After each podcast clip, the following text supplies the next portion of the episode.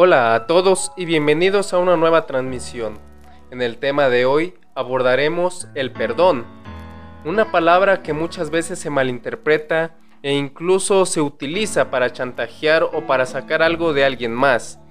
Eh, bueno, para empezar el tema, podemos iniciar definiendo el perdón, el cual se deriva de dos palabras etimológicamente, que es el per y donare, el cual per significa que es eh, perdurable, infinito en el tiempo, o sea que no tiene una caducidad. Y donare es como su nombre eh, se asemeja, perdonar, algo que tú das sin esperar nada a cambio y eso es algo que muchas veces se nos pasa cuando decimos que perdonamos a alguien más. Eh, tenemos que tomar en cuenta que para poder decir que perdonamos, como ya lo definimos en la propia palabra, mmm, tenemos que hacerlo sin esperar que el otro nos dé algo a cambio. ¿A qué me refiero? Que muchas veces nosotros condicionamos nuestro perdón, ya sea con nuestros papás, con nuestros hijos, con nuestra pareja más que nada, que le decimos pídeme disculpas y te perdono, cómprame esto y te perdono, eh, no lo vuelvas a hacer y te perdono. Cuando en sí la palabra misma, como la misma palabra lo dice, no tiene uno que pedir nada, ya que es algo que, nosotros damos sin el interés de recibir siquiera una disculpa del otro, ya que el beneficio del perdón nos sirve más a nosotros que a la otra persona en sí. Ya que como lo menciono, cuando nosotros empezamos a condicionar nuestro perdón, la palabra perdón en sí deja de tener significado, se convierte en otra cosa. Por ejemplo, como en un negocio, de tú me das, yo te doy, tú dame esto y yo te perdono entonces sería una negociación, un trato, un acuerdo, pero dejaría de ser perdón. Ahora bien, de la palabra per, que es perdurable, o sea que no termina, esto tiene que ver también con el reclamo a futuro. ¿A qué me refiero? A que si nosotros decimos que perdonamos el acto de cierta persona, para poder decir que realmente lo perdonamos del todo, tenemos que dejar de reprocharle en el futuro ese, ese acontecimiento negativo que hizo esa persona. ¿A qué me refiero? Que si el novio la novia tuvo un desliz, tuvo una infidelidad y nosotros lo perdonamos, significa que en el futuro no vamos a estar recordándole ese hecho porque se supone que lo perdonamos.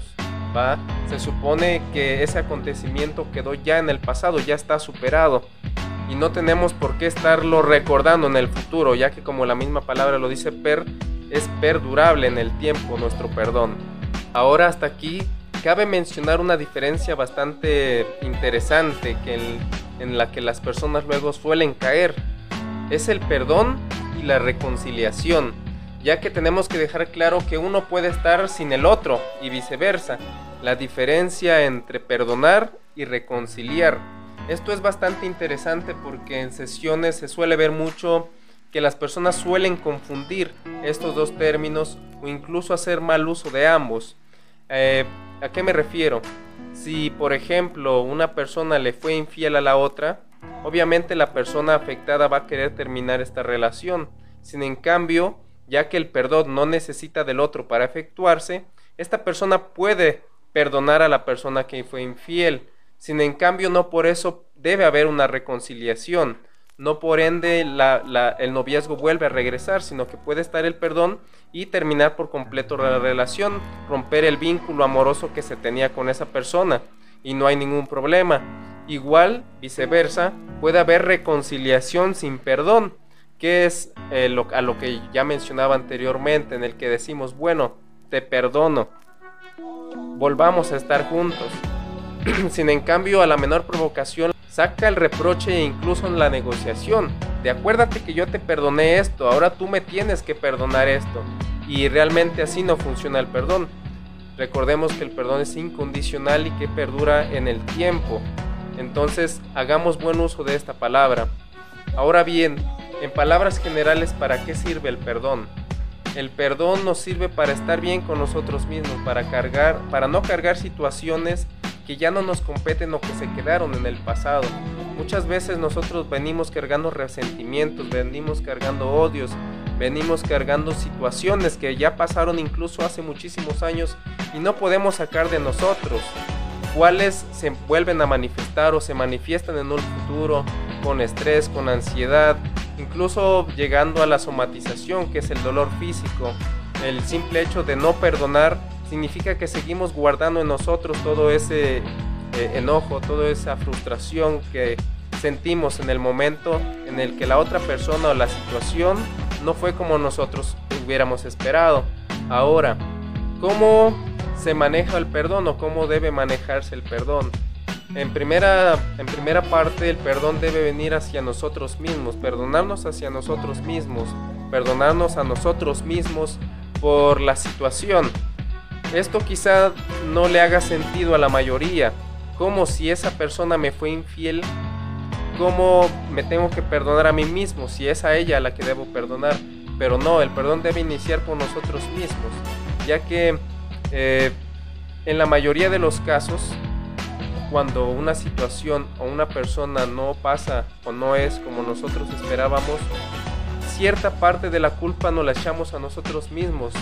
En el caso del ejemplo de la infidelidad, hay personas que se empiezan a cuestionarse a sí mismos y se empiezan a sentir culpables de quizás él me fue infiel o ella porque yo no hice lo suficiente, no le di lo suficiente, o no fui como él quería o no fui como ella quería.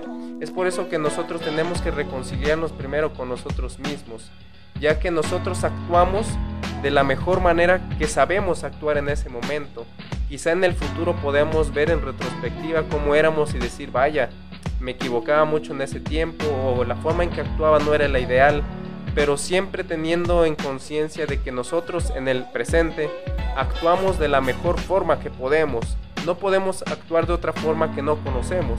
También hay que tener este, en cuenta eso. Y en segunda parte, perdonar al otro.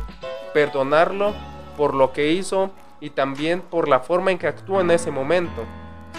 Quizá no fue lo óptimo que él o ella actuara de esa manera. Sin embargo, es una decisión que él tomó. Una decisión que solamente él tuvo conciencia de hacer o no y que no tiene por qué intervenir o no tiene por qué hacernos sentir mal a nosotros la decisión de otra persona. Nosotros somos solamente culpables o no de nuestras propias decisiones y sobre ellas tenemos que actuar. Ahora bien, algo que suele pasar también mucho, que, suelo ver en consultas también, es la parte de la generalización, la cual también resulta un problema futuro. ¿A qué me refiero? Eh, el mismo caso, el mismo ejemplo, cuando nuestra pareja nos es infiel, tendemos a generalizar la situación cuando lo que tenemos que hacer es particularizarla, decir, esta persona en ese momento me hizo esto, pero no por ende las demás personas son así. Un ejemplo claro es lo que dicen a veces los hombres o las mujeres de todos los hombres son iguales, todas las mujeres son iguales simplemente porque una o uno les falló. Y es algo que no se debe hacer, no se debe generalizar con las problemáticas que tuvimos con otra persona o con otra situación, ya que tenemos que tener en cuenta que todas las situaciones cambian, los contextos cambian y las personas también llegan a cambiar y que una persona a otra es muy diferente. Ahora que ya tenemos claro qué es perdonar, por dónde tenemos que empezar y qué no es perdonar, podemos hacernos esta pregunta nosotros mismos. Subjetivamente, ¿Qué es aquello que nunca podría perdonar? Hágase esa pregunta. ¿Qué es lo que jamás podría perdonarle a mi pareja? ¿Qué es lo que jamás podría perdonarle a mi papá en caso de que lo hiciera? A la mamá, al amigo, al esposo, a quien sea. ¿Qué es lo que tendría que hacer él o ella para que me plantee yo nunca perdonarlo? Hágase esa pregunta y yo le respondo con otra situación, ya que el perdón, por su misma definición, se debe aplicar solamente en aquello que nosotros creemos que es imposible de perdonar, porque ahí está realmente la definición del perdón. Perdonar aquello que nosotros creemos que nunca seríamos capaces de perdonar. Hágase esa pregunta y reflexione. ¿Quién la ha lastimado tanto en el pasado? ¿Quién lo ha lastimado tanto en el pasado? ¿O qué situación no fue como usted quería? Y planteese el perdón en esa situación algo que quizás le parezca muy difícil, pero es ahí donde realmente podemos ejercer el perdón, en situaciones que nos planteamos que nunca podríamos perdonar. Y bueno, esto sería todo por el tema de hoy. Nos vemos en una próxima.